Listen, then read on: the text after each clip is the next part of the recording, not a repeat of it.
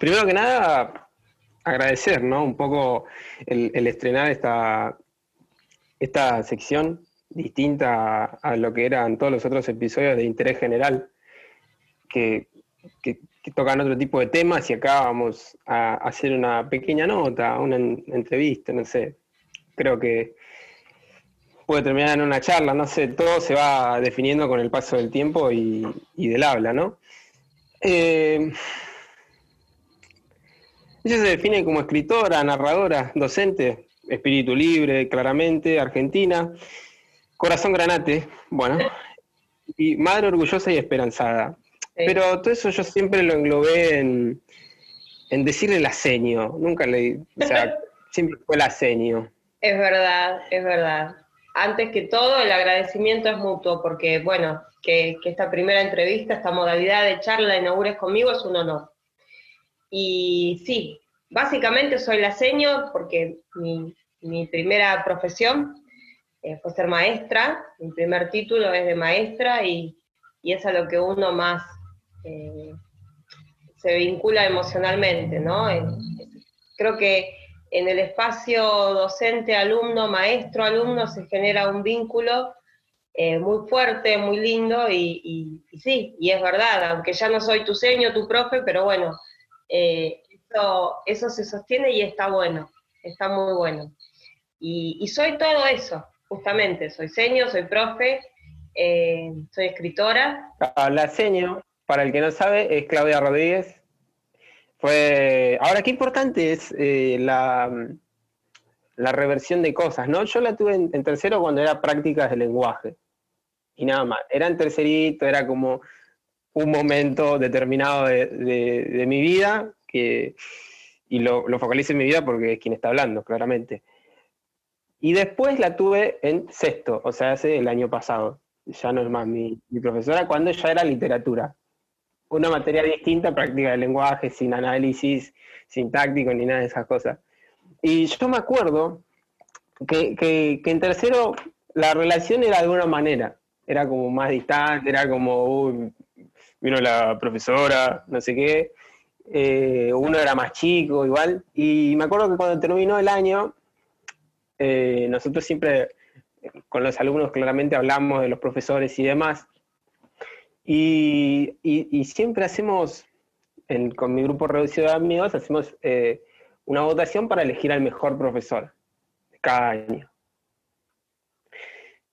En ese, en ese año no, ganó el, más grande de todos, que es Gradilone, que, el, premio se inventó por él y es el máximo ganador. Bueno, y en ese momento uno después de tenerla, si bien nos reímos mucho con el tema del, diario y todo eso, era como bueno. Después cuando yo me enteré, porque por X motivo me enteré que íbamos a volver a tener, dije, ah, qué bueno, la de tercero, que, que, si bien uno en ese momento no le había dado como wow, era como, después ya en, sexto la relación fue totalmente distinta, fue casi de, pares, ¿no? De reírnos un rato, de, de tirar algún que otro chiste medio no sé si medio fuera de lugar, pero, pero más normal, ¿no? Como de, una charla que, hiciera mejor la clase.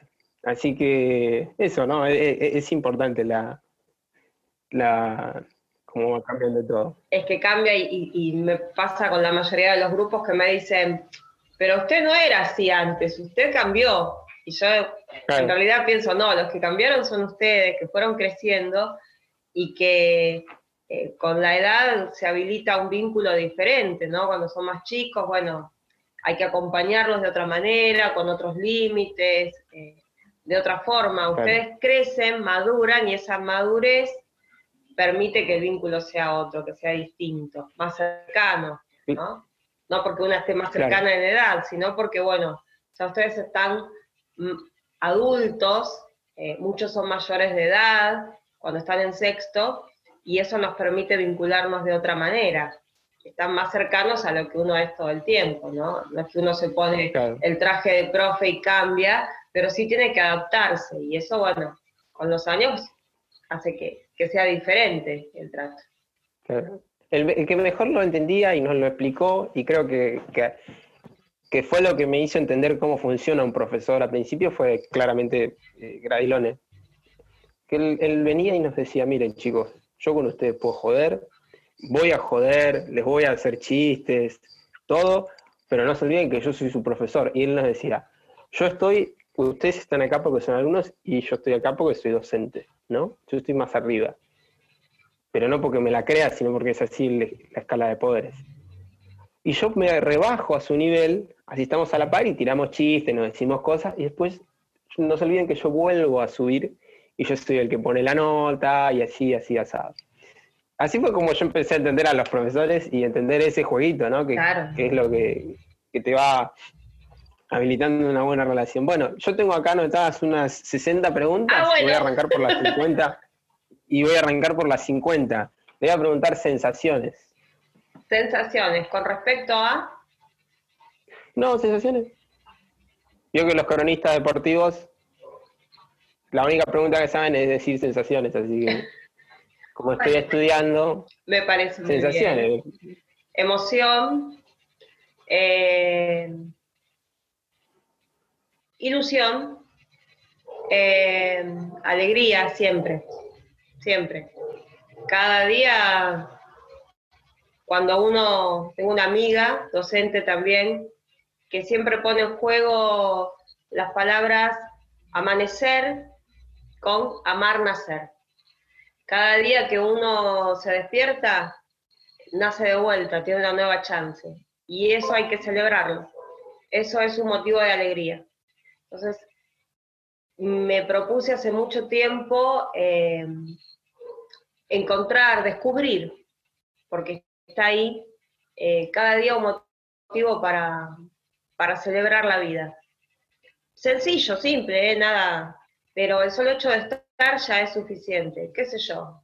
Hoy hay sol, está entrando por la ventana, me está dando de lleno, por eso me veo más como luminosa, no porque tenga una aura especial. Pero esas cosas, eh, valorar, respetar,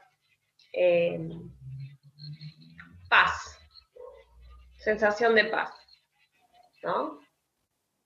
Bueno, es, importante. Eh, yo sostuve, sostengo, de hecho, mucho tiempo que, esto, estos días de encierro lo que favorecen es a chocarse con temas que uno a veces deja tirados, que uno patea, que a veces irte a otros lados te deja esconderlos. Ahora que estás en tu casa, recluido, eh, ves los fantasmas, ¿entendés? Y y creo que está en cada uno en decir, o sea, me parece que por, hasta por lógica matemática a todos nos ha pasado en algún momento chocarse con un tema que había dejado tirado.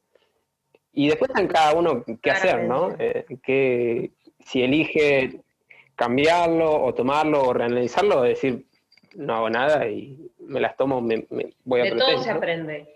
Y es importante cuando uno eh, tiene esta posibilidad de mirarse en el espejo, ¿no? En el espejo interior, eh, como, como decía el poeta, cantarse las verdades. Eh, y yo creo que nos hemos encontrado con esta chance, dentro de todo lo difícil, de estar encerrados, de las distancias, de perder los hábitos, sobre todo los que estamos en movimiento todo el tiempo, yendo, viniendo, vinculados con mucha gente, yo si me pongo a pensar con cuánta gente trabajo durante la semana, hay cientos de personas con las que me vinculo y, de pronto quedaste entre las paredes de tu casa, de la puerta para adentro, con todo lo que implica. Entonces, eh, resignificas los vínculos, eh, las actitudes, las expectativas, las sensaciones de las que hablabas recién. No, no es lo mismo y ya llevamos seis meses de este análisis profundo y a todos nos han pasado cosas muy fuertes, muy, muy fuertes. Eh, sí, sí. Y de todo eso, como te decía antes, siempre tratar de decantar para rescatar lo bueno, aún de lo más difícil, ¿qué puedo aprender de esto? Siempre. Hoy, justamente te decía después de esta clase, eh, pensaba, bueno, eh, ¿qué me habilita a mí a, a poder agradecer hoy, bueno, esto de las ganas de seguir aprendiendo siempre, ¿no? Eh, creo que es algo que no debe perder ningún docente jamás, nadie, un docente menos. Saber que siempre se aprende, hasta el último segundo de vida uno puede aprender. Como les digo a ustedes muchas veces, tenemos una sola certeza en esta vida, y es de que se termina. En algún momento se va a terminar. Lo maravilloso, lo que le pone magia a esto, es que uno nunca sabe cuándo exactamente.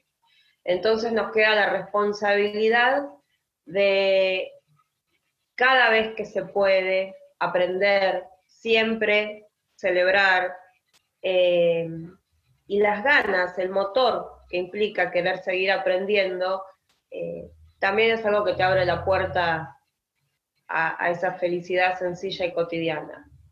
Y, creo que si hay algo que me ayudó a sobrellevar todo esto también, es eh, esas ganas de aprender todo el tiempo, siempre, de las maneras posibles, de todo. Eso va.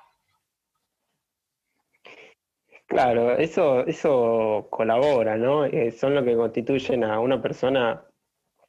Yo creo que a veces hay que ser interesante, más allá de para los demás, para uno mismo. Es decir, que, qué entretenido es tener un, mi propio mundo, porque cada persona es un mundo, claramente, y que sea variado y saber jugar o divertirse un poco con eso.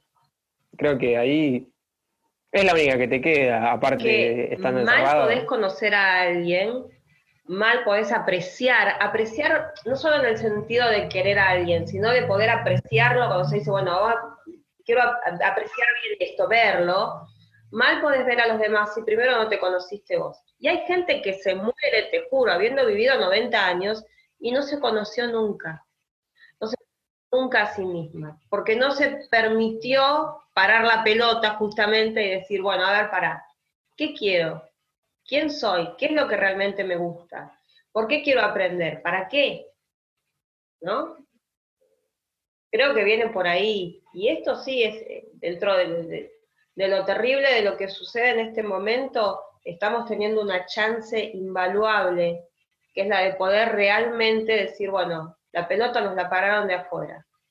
Vamos a conocer quién es cada uno para poder entender también cómo se sigue, cómo se sigue a pesar de, a pesar de todo. Siempre. Ahora estamos en una situación que engloba al mundo entero, pero muchas veces la vida nos detiene la jugada. Y bueno. Como se lo confesé cuando le escribí, eh, cuando pensé en hacer este tipo de, entrevistas, dije en algún momento me gustaría hacer esta, y que sea la primera eh, está bueno.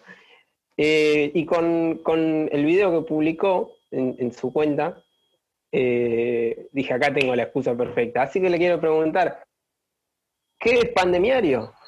Cuéntenos, deleítenos. Bueno. Pandemiario es una de esas satisfacciones que te da la vida en los momentos difíciles. Pandemiario es un símbolo de resiliencia metafóricamente. En concreto, Pandemiario es una obra colectiva, un libro que va a editar Editorial Duncan, que está saliendo para diciembre, en el que un grupo de escritores y dibujantes eh, nos reunimos para ponerle palabra a imagen, para contar eh, lo que nos atravesó en esta pandemia y la forma en que lo encaramos. Eh, hay ficción pura, hay relatos personales, hay reflexiones. Es una. Hay poemas donde, bueno, claramente se expresan los sentimientos más en bruto, ¿no? Eh, en bruto en el sentido de más espontáneos, menos procesados, de lo que uno fue sintiendo a partir de que, bueno, justamente se detuvo la jugada, ¿no? Veníamos cada uno en nuestro propio mundo y de pronto eh, un solo mundo nos dijo alto, acá hay algo que, que nos lleva a todos, que nos involucra a todos, y eso hay que de alguna manera expresarlo. y gracias a Roberto Peláez, que es un escritor, docente, eh, una persona socialmente muy comprometida en muchas causas, que tuvo esta idea y la generosidad, porque él nos, nos invitó eh, a los demás, él bancó todo lo que es la edición y nos dijo, miren, eh, la única manera de tramitar algo es poniéndole palabras, es expresándolo. Así que vamos. Y bueno, tratamos de estar a la altura de la circunstancia. Eh, somos 10 autores y bueno, eh, pusimos en marcha la producción y, y bueno, nos iban pasando cosas y las íbamos plasmando. yo presenté dos relatos en el primero una reflexión sobre los primeros tiempos de la pandemia, digo, donde todos fuimos hermosos, bellos, amorosos, empáticos, generosos. Al mundo lo salvamos entre todos y nos aplaudimos y cantamos y bailamos en los balcones y celebramos que todavía todo, todo, todo. Y de pronto, por el lado de la economía, por el lado de la política, ¿no?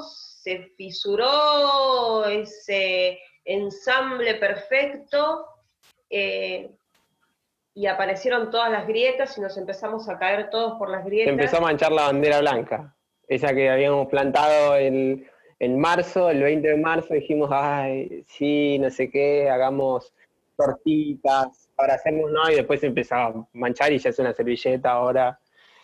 Una cosa Totalmente, hecha girones, desgarrada, metida en el ojo ajeno, eh, sí.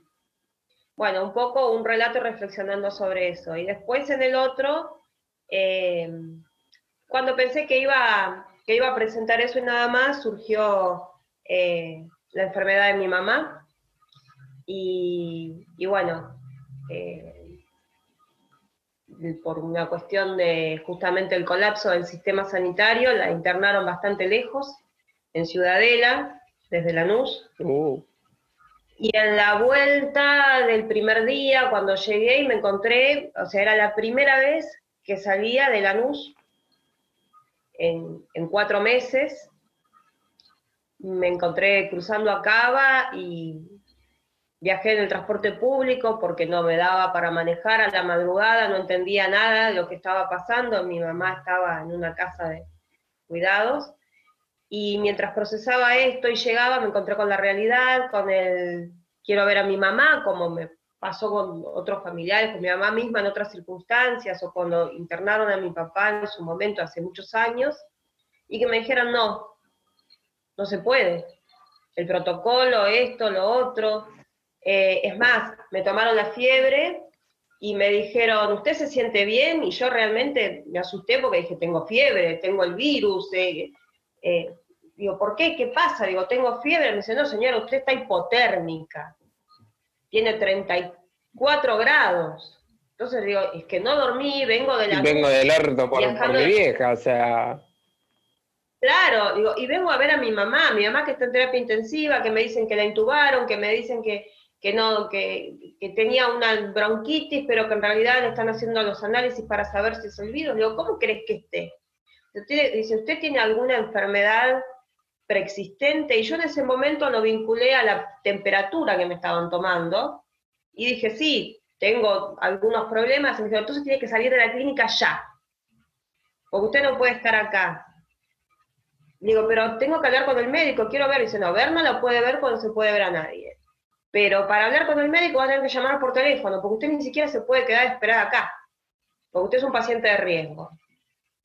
Y yo me encontré en la vereda, en la esquina de la clínica, en la vereda de enfrente, hablando por teléfono con el médico, con la bolsita de ropa que le habían sacado a mi mamá en una mano. Y dije, esto tengo que soltarlo de alguna manera, porque eh, sentía que se me iban las palabras que no estaba pudiendo decir sola, yo soy hija única. Eh, en esa esquina tampoco nadie me podía acompañar porque no se podía salir, que los permisos, que todo. Eh, y cuando volví en el colectivo dije, bueno, esto hay una sola manera de exorcizarlo, y es en un relato. Y todo lo que yo sentí, lo que viví, lo que atravesé, eh, le dio forma a un, a un, cuento que también forma parte de Pandemiario. Y vas a encontrar en ese libro eh, las experiencias de docentes que dejaron de dar clase, de hijos, de hermanos, eh, de amigos. Eh, tenemos el honor de tener una autora que comparte con nosotros que es muy jovencita. Bianca Cosmelli es una adolescente que le puso imagen a este momento y bueno, realmente vale la pena, vale la alegría quizás, vale todo esto que pasamos ahora, uno dice vale la pena, bueno, no vale la alegría. Eh, contactarse con el libro porque, bueno, escribir y leer sanan y creo que va a ser algo muy bueno. Así que bueno, eso es Pandemiario, esa es nuestra obra colectiva eh, que está haciendo, está, está causando un poquito de, revuelo, hay mucho interés en la obra, desde eh, la legislatura eh, en la municipalidad le van, este, se está trabajando para darla, para declararla de interés este, legislativo. Eh, bueno, va, va. Sí, o sea, obvio que, va queriendo porque, digo, es como una bitácora de todo esto. Tal cual. Que, los libros son los que van quedando para la posteridad, más allá de todo lo que pasa porque lo que vivimos es una situación histórica. Sí. Y bueno, una por huella en la historia de la humanidad que no se va a borrar fácilmente. Sí, por, más que, parezca una, una como, como quiere decir alguno, eh, saliendo de términos médicos, igual es un momento histórico, no sea. Sí, sí, sí, desde ya cualquier boludo que se grabó haciendo los jueguitos en papel higiénico, yo me voy a encargar de mostrárselo a mis nietos y decirle, yo viví para ver eso. Sí, tal cual. Así que, eh, qué, bueno que, genere tanto interés, porque también le da, como digo, ese, ese sentido, ¿no? Porque a veces uno hace cosas que, que el, el sentido o el peso se lo terminan dando los demás. Y que haya ese interés eh, refleja que, uno no está haciendo una cosa porque está aburrido en la casa. Tal cual, tal cual. La palabra genera interés y eso es una esperanza. Mientras eso, eso suceda, quiere decir que, que estamos andando, que estamos haciendo las cosas bien. Bueno, eso es un trabajo en conjunto como dijo, 10 autores y demás. Una obra colectiva. Una obra colectiva. Pero usted tiene su, eh, su propia página en Facebook que es Vuelos y Margaritas, para que la quiera pasar y leer. No, ahí se pueden ver textos como Pozo Oscuro, duelos, elecciones y entre otros, además, ¿no? Eh, de miércoles, bla, bla, bla, bla, bla, bla. Eh, me tomé el tiempo ayer de leerlas. Ah, bien a la gran mayoría. Así que, primero agradecerle, hizo que un niño peronista lea, es un montón, porque la verdad que no, nosotros no somos de leer. Sí, ya los hice leer, ya los hice leer varias veces, pero bueno, que me lean a mí es uno. Eh, Margaritas y vuelos es una, en realidad es una continuación, a ver, no una continuación, una reedición de un blog que tuve hace mucho tiempo, eh, que bueno, por motivos ajenos a mi voluntad se perdió, este, y, lo recuperé a partir de esta página de, en Facebook, donde subo mis, mis historias. Galeano decía que estamos hechos de historias y, creo que van a encontrar en, muchas de ellas eh, mi huella, mi, propia vivencia, mi punto de vista. Em, ¿Por qué Margaritas y vuelos? Em, Margarita suele ser el nombre, si vos lo leíste, que le doy a la mayoría de las protagonistas femeninas. Porque muchas veces vienen y me cuentan una historia fuerte y me dicen, pero no vas a decir que te la conté yo, que nadie sepa que, ¿no? Eh, me dice, seguro que vos con esto vas a hacer un cuento. Mira, yo te cuento esto y vos seguro que vas a hacer un cuento, porque ya saben que me gusta escribir, ¿no? Y que le pongo eh, recursos para decir las cosas de una manera especial, diferente, que parece que les gusta. Y me dice, pero no des mi nombre. Entonces elegí Margarita como un nombre común a todas las mujeres eh, por distintos motivos. Primero porque la margarita me parece una flor absolutamente simple, sencilla, ¿no? Es, de hecho, eh, el, icono de la flor es una margarita, ¿no? El pétalo, la flor de la corola, los pétalos, y creo que las mujeres en general somos así, simples. Hay otras más enroscadas y complicadas, pero la esencia es simple y es sencilla. Eh, y cuando pensé en ese nombre, me habían contado una historia muy fuerte eh, y de una persona que justamente eh, se deshojó, perdió todo lo que le hacía sentir viva y casi pierde la vida justamente por aquello de me quiere, no me quiere, me quiere, no me quiere, que se juega con la margarita, ¿no? Y que a veces las mujeres nos prestamos a, a que se nos vuelven los pétalos tratando de saber o de buscar o de hallar o de convencernos de, un poco de, amor. Cuando el único amor válido es el, el, que uno puede tener por uno mismo. Si uno no se quiere, mal te puede querer otro, como te decía al principio. Mal puede uno conocer a los demás si no se conoce a sí mismo, y mal puede querer uno a otra persona, amar a otra persona si primero no se ama a sí mismo. Amar implica un respeto, no desvivirse, desvivir sacarse la vida a uno por los demás. Entonces, eh, le había dicho a, mi amiga esto de, bueno, vos le das margaritas a los chanchos, este, y, dije, bueno, definitivamente el nombre tiene que ser Margarita porque tiene que ver con la mayoría de las mujeres y en general. Em, y el tema de los vuelos, bueno, tiene que ver con el lado oscuro del corazón, en la película de Eliseo Subiela, donde la muerte le preguntaba al poeta todo el tiempo, ¿y encontraste a la que vuela? ¿No? Porque él quería encontrar haciendo el amor a una mujer que volara. Eh, no sé si la viste la película, pero es altamente recomendable. No, no, no la vi. Clásico del cine nacional que juega con la poesía de Girondo, de Benedetti, es maravilloso. Darío Grandinetti es un poeta que eh, se acuesta con una mujer y si siente que no lo hizo volar, baja una palanca en la, parte de atrás de la cama, se abre la cama y la mujer es arrojada, cae. No le sirve. Él busca a la que vuela. Bueno, muy, muy surrealista, pero el hecho de, volar eh, es algo que da a entender que se logra únicamente a través del amor, y bueno, esto refuerza un poco. Y los vuelos, además de los vuelos de la imaginación, y de viajes, por ejemplo, ¿no? ¿Eh? Y de viajes, por ejemplo, ¿no? También, bueno, eh, los viajes para mí tienen que ver con también con una forma de encontrarme. Yo soy, eh, una de las cosas que más me gusta es viajar y me encanta viajar sola. es un pequeño detalle. Eh, muy joven empecé a viajar sola y es algo que me gustaba mucho. y bueno, eh, en un reencuentro conmigo misma también me, permití un viaje a, un lugar que me fascinó, que me invitaron a, participar de un festival de narración oral. Y, bueno, y ahí también me, encontré bastante conmigo misma y, la foto que está en la portada es, es este, el cielo desde el avión. Sí, sí, sí.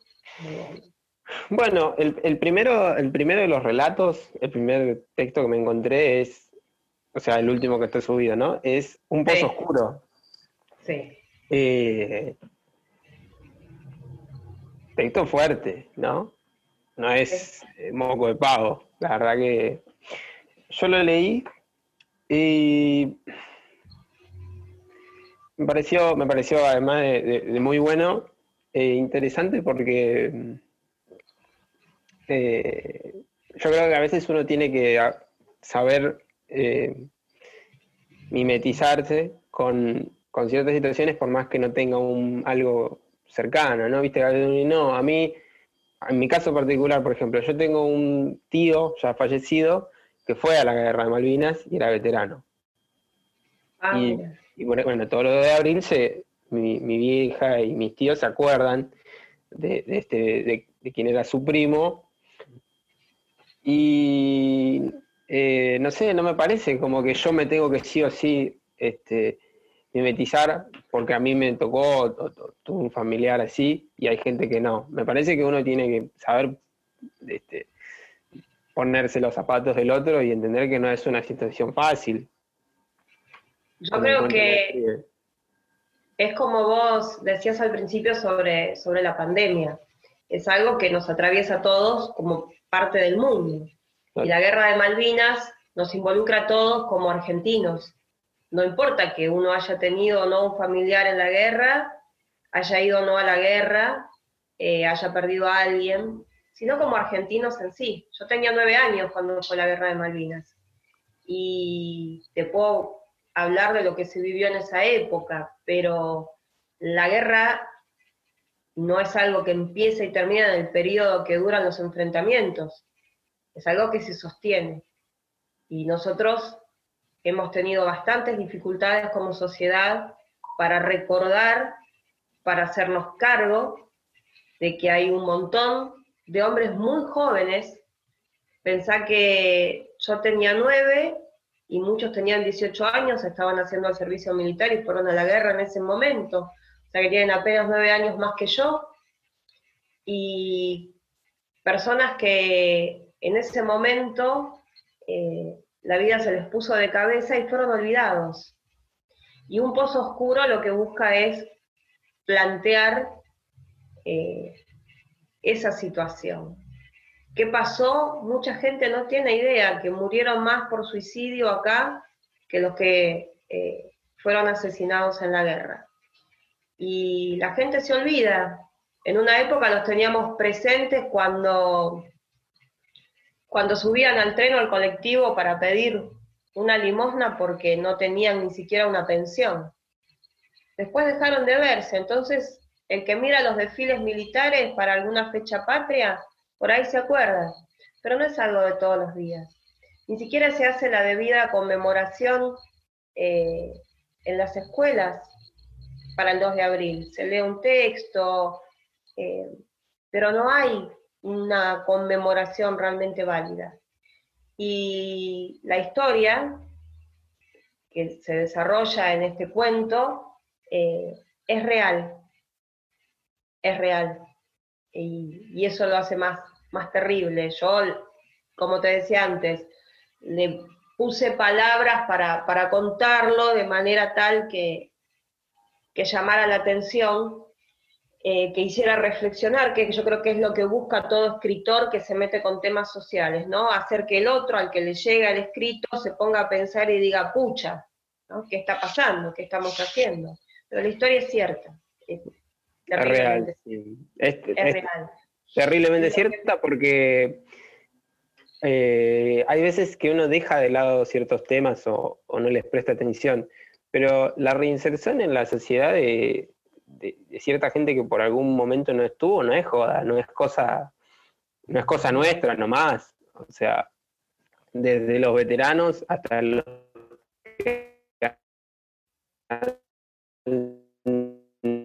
ido presos, por ejemplo. Sí, que me congelaste. Ahí va. Ahí va. Ahí va, ahí va. Me decías desde los eh, eh, veteranos. hasta los presos. O sea, momentos que es difícil Sí, que te ponen un poco en, vista de, lo que pasa y de lo que el otro siente, ¿no? Porque el texto, para no contar mucho y que, alentar a que vayan a leerlo, habla más o menos de la reinserción de, un ex veterano y un poco lo que hablé antes en algunos otros podcasts, de la cara que uno muestra, de lo que decide o lo que puede mostrar. Eh, y la pregunta, si bien como le dije, yo, leí el texto y me pareció una, buena crítica social, que es casi al final cuando te pone así a pensar de por qué uno a veces, pasado treinta y pico de años, no, no los toma tan en cuenta o lo que sea. Y el tema del pozo oscuro me pareció que, que también puede ser válido para todos, ¿no? que, todos tenemos un pozo oscuro del que uno no sale a veces. Y, bueno, que a veces es más, grave con, estos temas de, gente que necesita estar acompañada, que necesita volver a, tener una familia, que no lo traten como si fuese un, un perro verde, ¿viste? Mira, yo creo que el tema del, el pozo oscuro, ¿no? Eh, a la noche cuando nos vamos a dormir todos habilitamos, o sea, aflora el inconsciente a través de los sueños. Y muchas veces, por diferentes motivos, uno se encuentra y se enfrenta a sus propios pozos oscuros, de los que cuesta salir a la mañana, de los que cuesta arrancar de nuevo. Y es verdad que como sociedad tampoco estamos muy preparados para acompañar la vivencia de los demás en sus respectivos pozos oscuros. Todos tenemos, como vos decís, eh, una cuestión que por momentos nos paraliza, que nos eh, imposibilita avanzar de la forma en que quisiéramos. Pero muy poco nos ponemos a pensar qué le pasa al otro. Como sociedad eh, juzgamos muy rápido y hay poca empatía poca capacidad de ponerse en el lugar del otro y decir, bueno, si reaccionás así, ¿por qué? ¿Qué te pasa? Este cuento de un pozo oscuro eh, mm, me permitió eh, ver, hacer una reflexión más. Yo lo narré en, el Festival Internacional de La Habana, en Cuba, el año pasado, y en el festival justamente había gente de todos los países latinoamericanos, de España, y me conmocionó mucho cuando terminé de narrarlo, que se acercó gente de todos los países y me abrazaban y me decían, nosotros sabemos lo que ustedes sufrieron, es increíble, me decían, es verdad, no hay políticas de Estado, Inclusive me pasó que un compañero chileno se acercara y me dijera, en nombre de mi país, te pido perdón, le pido perdón a tu país. Yo me acerco y te digo a vos, Argentina, que nos hiciste pensar sobre esta realidad, que les pedimos perdón como país. Y fue muy fuerte. Y muchos me hablaban sabían perfectamente la edad de los chicos, la historia de Galtieri, eh, y hay gente acá que no lo sabe. Hay gente acá que no tiene idea de qué le estás hablando. Porque todo se, pasa de rosca en este país. Y no es por guardar el país, sino digo nosotros como sociedad. No, no, tal cual. A ver, el país somos nosotros. Solemos pasar de rosca temas. Como a nosotros nos golpeó mucho la dictadura militar, entonces, ah, listo todo el, que porta un traje es un forro, un facho, te va a matar y, no es así. Entonces, eh, después está, o el que dice eso, que el que todo el que use un, un gorrito es un hijo de puta, y el otro, el que se le cae, no sé, se le rompe un jarrón de vidrio y tienen que volver los militares. Vos fijate que somos un país así desde el origen, ¿sí? Eh, declarada la, la independencia, entre comillas, o aún en búsqueda de la independencia todavía, ¿no? Antes, en la asamblea del año 13, ya estaban divididos entre los sanmartinianos y los salviaristas, y los que querían una cosa y los que querían otra. Y, y ya desde el vamos, te estoy hablando de 1813, el país está, después lo retoma Sarmiento, esto, en, dicotomías, o sea, la grieta no es algo de ahora, siempre hubo una grieta, River Boca, Banfield Lanús, siempre hay oposición. Ahora, la idea de poder decir, vamos a parar un poquito, vamos a juntarnos a ver cómo sacamos adelante esto entre todos, siempre es blanco-negro, ¿no? Em, estoy a favor, estoy en contra, están conmigo, son mis enemigos, o y, esto es histórico, pero parece que a los argentinos nos vino de de perillas esta cuestión de decir, bueno, eh, me cierro y no escucho. Los milicos son todos iguales, eh, los zurdos son todos iguales. pero pará, ¿tenés idea de qué estás hablando? ¿Qué es lo que pretende cada uno? O de última, cada uno a su manera no está buscando algo mejor de este mundo, hacer este mundo un lugar mejor. ¿Y son todos iguales? ¿Somos todos iguales? ¿Podemos meternos a todos en la misma bolsa? No, claramente que no. Porque somos una sociedad, pero compuesta por individuos y cada persona, cada sujeto tiene su propia forma de ser y de entender el mundo. Entonces, ¿por qué meter a todo el mundo siempre en la misma bolsa?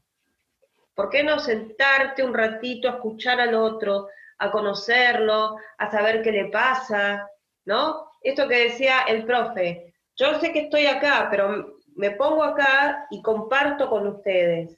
Bueno, déjalo de las jerarquías. Yo sé que pienso distinto, pero bueno, a ver, ¿por qué yo no puedo darte el espacio para que vos me cuentes por qué entendés el mundo así y a ver qué tenemos en común y cómo podemos hacer algo productivo entre todos? Eso acá nos falta totalmente. Es siempre un extremo u otro. Una cosa pendular que no encuentra el término medio.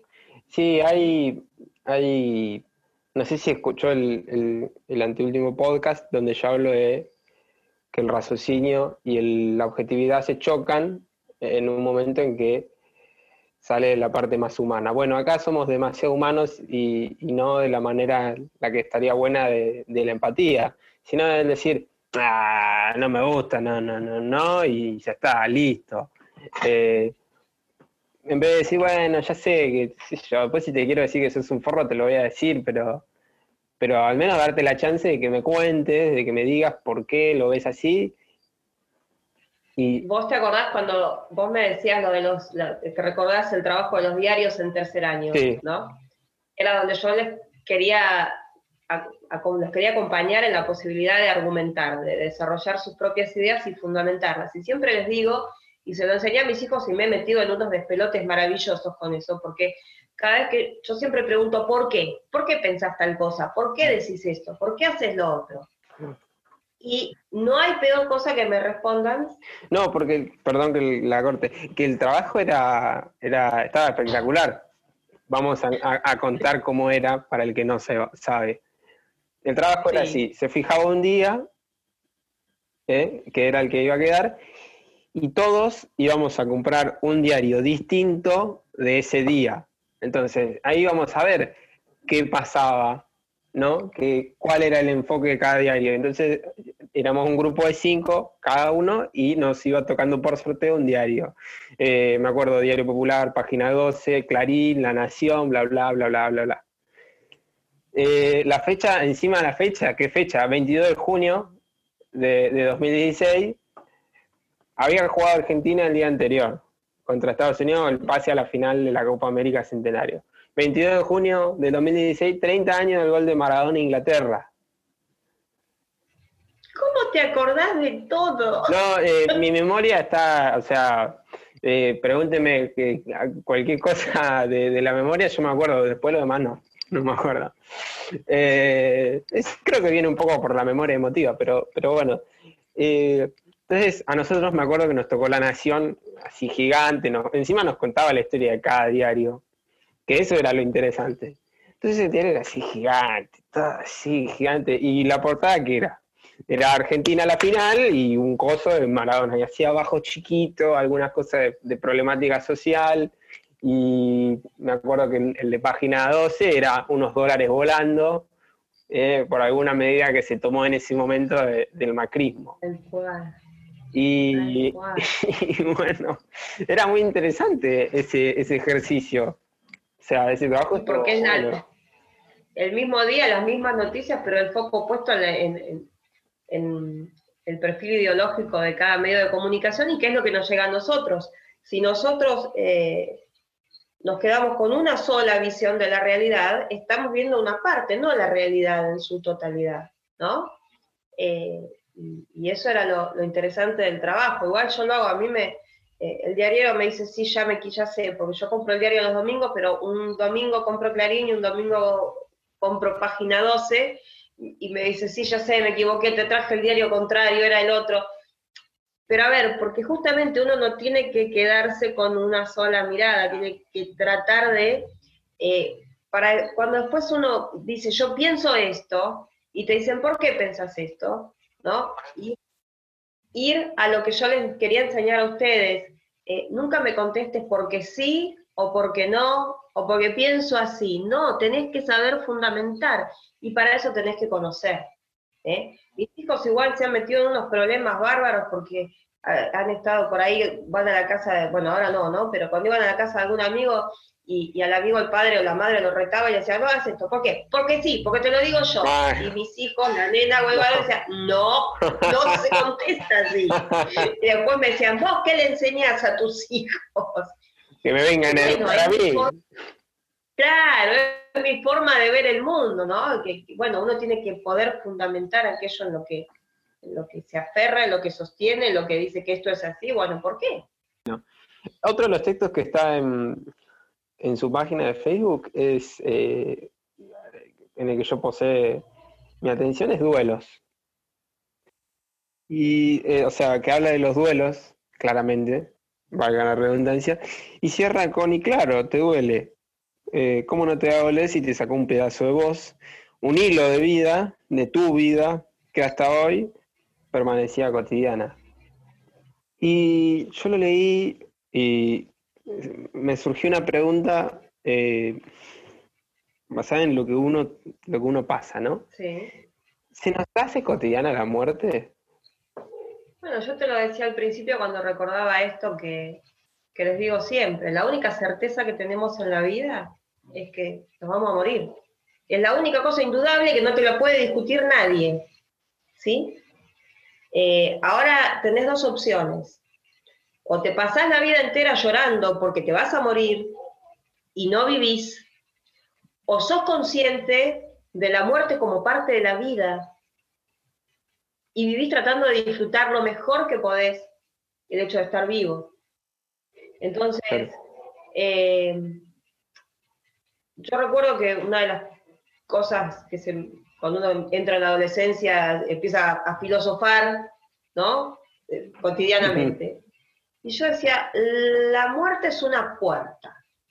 Es una puerta que se cierra, una puerta que se abre, una puerta entre dos ambientes, eh, la puerta definitiva. Y yo creo que sencillamente es una puerta. Entonces, como nadie sabe, nadie vino del otro lado y nos contó qué sucede realmente, eh, me parece que está en uno, ¿no? Eh, decidir cómo lo toma y desacralizar un poco, ah, la muerte, la gran muerte, la muerte final, el telón que cae, San se acabó, decía Mafalda. Eh, a ver, es un límite, claro, pero importa lo que hay de este lado. No se puede vivir en función de ese límite. ¿Qué sé yo qué hay después de la muerte? Entonces sí, no lo voy a negar. No voy a taparme los ojos y decir la muerte no existe y vivir como si no existiera, porque seguramente lo voy a encontrar más rápido. Eh, ser consciente de que está. Entonces, disfrutar. ¿eh? Que no es lo mismo que correr desaforadamente contra la vida. Porque total te vas a morir. No, no es lo mismo es, morir, más vale vivir. No tampoco. aprovechar ahora. Que a veces uno dice, por ejemplo. Hay gente que dice, me voy a morir, entonces se hace un bollo en un rincón y dura. Claro. Hasta que se muere. Punto. Pero vivir es otra cosa. sí, está bien, está la muerte, está la puerta. Bueno, mientras te caminamos por acá, que sea lo mejor que se pueda. Bueno, yo eh, preguntaba si se nos hacía cotidiana personalmente y cómo lidiar con, el duelo, lindándolo al título de, eso. del poema, sí, eh, el poema que plantea esto, ¿no? Eh, cuando uno atraviesa un duelo, sea literal porque murió alguien o porque pierde algo, porque se termina algo, como que toma conciencia, ¿no? Parece que a veces mucha gente ¿no? Si bien sabemos que está ahí, que es ineludible la muerte, gente que vive en esto de disfrutar también la vida como si no existiera. De pronto la muerte aparece, de alguna manera, el final aparece, el duelo aparece, se instala y te recuerda la finitud de la existencia y, la finitud de todo. O sea, a ver, no existe la vida eterna, tampoco existe la felicidad eterna, pero tampoco existe el sufrimiento eterno. Entonces, el duelo te planta ante justamente la posibilidad de que algo termine. Eh, y yo creo que a veces necesitamos esos recordatorios, ¿no? Por ejemplo, esto que estamos atravesando en la pandemia nos recordó nuestra propia finitud. Ay caramba, no solo nos podemos morir en lo individual, sino que se puede terminar el mundo. Y puede pasar que hay gente a la que no vas a ver más. Y nos pasó. Entonces, replantearte esto. Escucha, ¿no? ¿Por qué esperar a decir, me cacho, mirá si va y se muere, ¿no? Y no fui a ver el recital, caramba. ¿No? Tratemos de verlo. Encima, eh, hay gente que lo toma, viste, como decíamos, una gripeciña. para mí, por el contrario, lo hace peor. Porque todo lo que conoces se puede acabar por un boludo que no usa tapabocas, ponele, y va y se junta y se abraza y después se va pasando se te puede acabar todo por un resfriado, ¿entendés? Eso me parece que lo hace más trágico y que es lo que más te tiene que... Claro, o sea, eh, las patas. entendamos de una vez, ¿no? Como decía mi tía, nadie queda para semilla. O sea, todo, eh, como dice la canción, todo concluye al fin. Entonces. 50 años se cumplieron de ese tema. Exacto. Gran canción. Bueno, voy a llorar un poco porque me doy cuenta de mi edad, pero no importa. Eh, entonces, eh, como todo se va a terminar en algún momento, como todo termina, bueno, caramba, valoremos, disfrutemos, eh, respetemos al otro, demostremos lo que sentimos, bueno y malo, ¿eh? También. Sí, El otro día estaba viendo un posteo de una mujer que hablaba de una obra de teatro que justamente eh, se llamaba El Hilo, y en el que ella se estaba enroscada en un hilo y se desenroscaba de pronto y tiraba y tiraba, porque no se podía soltar, tiraba y el hilo se le cortaba. Caía sentada, se levantaba, quedaba el hilo suelto, entonces iba corriendo y le decía a uno de los espectadores, eh, atame acá por favor, atate acá, atate conmigo, desde hoy vas a ser mi marido y me vas a decir eh, cómo me tengo que vestir, a qué hora tengo que volver a casa, que tengo que ocuparme de las tareas de los chicos, de, lavar la ropa, eh, y corría otra y le decía, atate acá conmigo, por favor, vos vas a ser mi mamá, y me vas a decir que te frustré, y me vas a decir que te defraudé, y me vas a, ¿no? Esta mujer desesperada que se suelta de todo lo que la ata, y entre esas cosas estaba el jefe al que ella todos los días puteaba por lo bajo, porque era un déspota, porque la maltrataba, pero no se iba del trabajo. Y contaba que después de la obra, un día, al otro día, le escribe una mujer y le dice, quiero darle las gracias. Porque a partir de la obra me di cuenta de que yo hacía lo mismo que usted, que a mi jefe lo puteaba todos los días por lo bajo, y nunca había tomado conciencia de que podía levantar e irme, renunciar, que no lo puedo hacer ahora, porque necesito el sueldo que gano. Pero usted me permitió darme cuenta de que si yo quiero algún día puedo renunciar y puedo cortar este hilo. Y yo creo que el suelo tiene un poco esa función en la vida también, ¿no? Recordarte que las cosas se terminan y que uno puede tratar de vivir mejor. Y a lo mejor en esta pandemia en que nos taclearon a todos de golpe, en, el revolcón de la caída, estaría bueno tomar conciencia de cómo y qué cosas nos lastimaron más y de qué manera podemos reposicionarnos cuando volvamos a andar por el mundo. Y que está bueno a veces decir, eh, gracias, me, me ayudás, me ayudaste, esto estuvo bueno, como también, ¿no? Decir, eh, la verdad, no te banco más, o esto no me gusta, ¿no?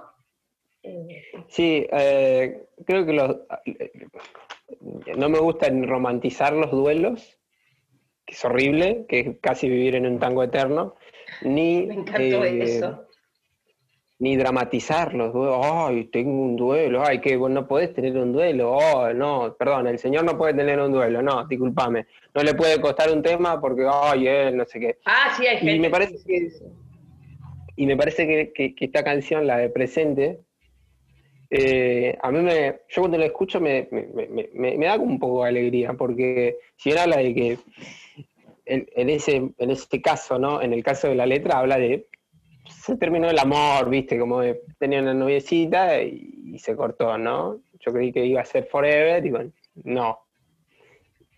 Y, aceptar ese duelo.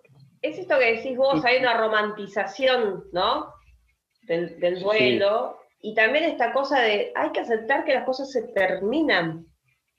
Claro. No solo la vida, todo se nos puede terminar, todo es finito, todo tiene finitud.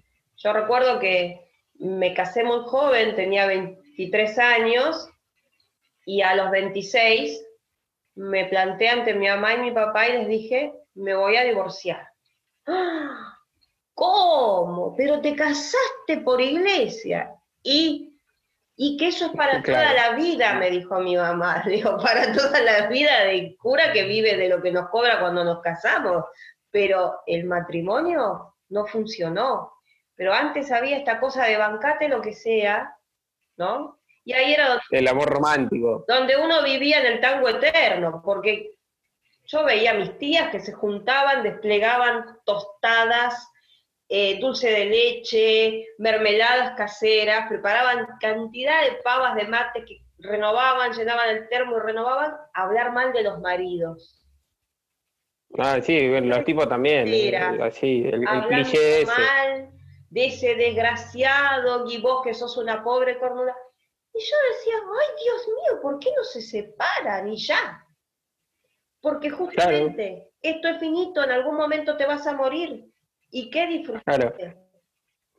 Yo, yo tengo un, razonamiento que a veces uso de, no con la muerte, pero si yo igual me voy a comer un garrón, no? O sea, yo, por ejemplo, lo digo cuando hablo en los podcasts, ¿no? Digo, o, me pasa con mi opinión política. Yo hablo con gente que sé que por más que yo le explique, che, mirá, no está bueno decir que lo de los militares estuvo bien, me van a tratar de zurdo de mierda. Bueno, ¿querés tratarme de zurdo de mierda?